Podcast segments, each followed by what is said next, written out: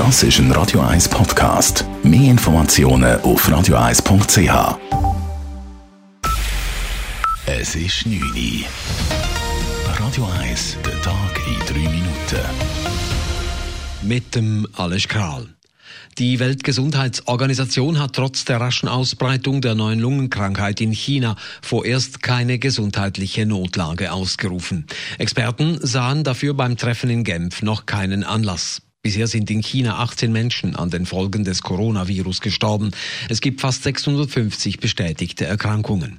Die chinesischen Behörden haben die Stadt Wuhan, in der das Virus erstmals aufgetaucht ist, und mehrere Nachbarstädte von der Umwelt praktisch abgeriegelt. 20 Millionen Menschen in der Region befinden sich damit in Quarantäne.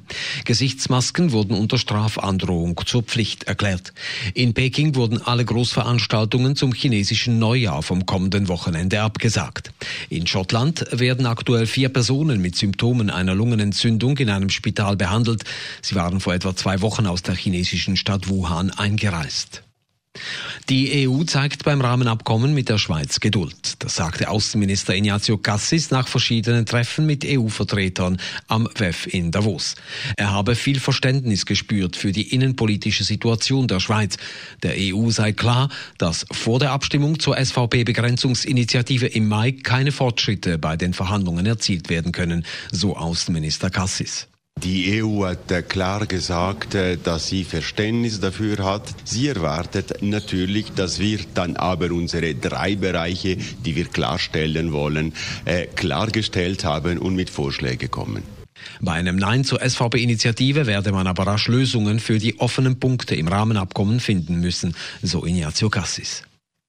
Die deutsche Bundeskanzlerin Angela Merkel hat am Weltwirtschaftsforum in Davos die Bedeutung des Klimaschutzes unterstrichen. Die gesamte Welt müsse nun gemeinsam handeln, allen voran die Industrieländer.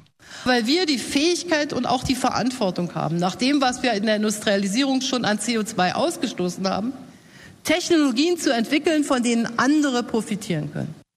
Es sei eine Frage des Überlebens, dass die Erderwärmung auf 1,5 Grad beschränkt werde. Für Europa bedeutet dies, dass der Kontinent bis 2050 klimaneutral sein müsse.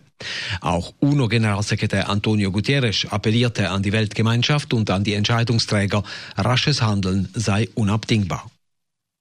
Die Gegner des Vaterschaftsurlaubs haben heute ihr Referendum mit über 55.000 Unterschriften eingereicht. Der zweiwöchige Vaterschaftsurlaub war im Herbst im Parlament verabschiedet worden.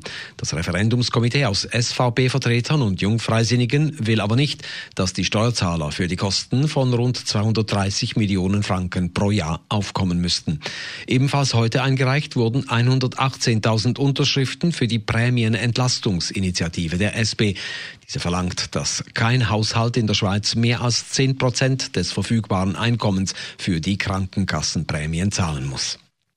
Anfang nächster Woche gehen die Postdrohnen wieder in die Luft. Nach dem Absturz einer Drohne letzten Sommer in Zürich hatte die Post den Testbetrieb aus Sicherheitsgründen eingestellt. Danach wurden mehrere Verbesserungen vorgenommen, teilte die Post mit. Unter anderem wurde die Fallschirmvorrichtung verstärkt.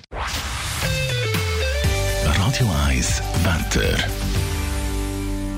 Der Freitag fängt mit Nebel und Hochnebel an. Bis am Mittag oder am frühen Nachmittag löst sich der aber auf und dann ist es sonnig. Gegen den Abend ziehen vom Westen her Schleierwolken auf. Temperaturen am frühen Morgen um minus 4 bis minus 2 Grad.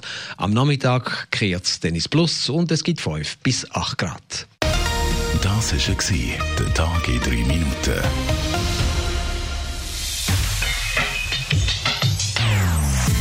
Non-Stop Music auf Radio 1.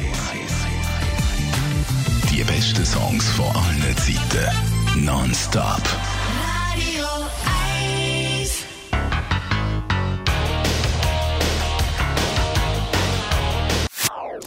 Das ist ein Radio 1 Podcast. Mehr Informationen auf radio1.ch.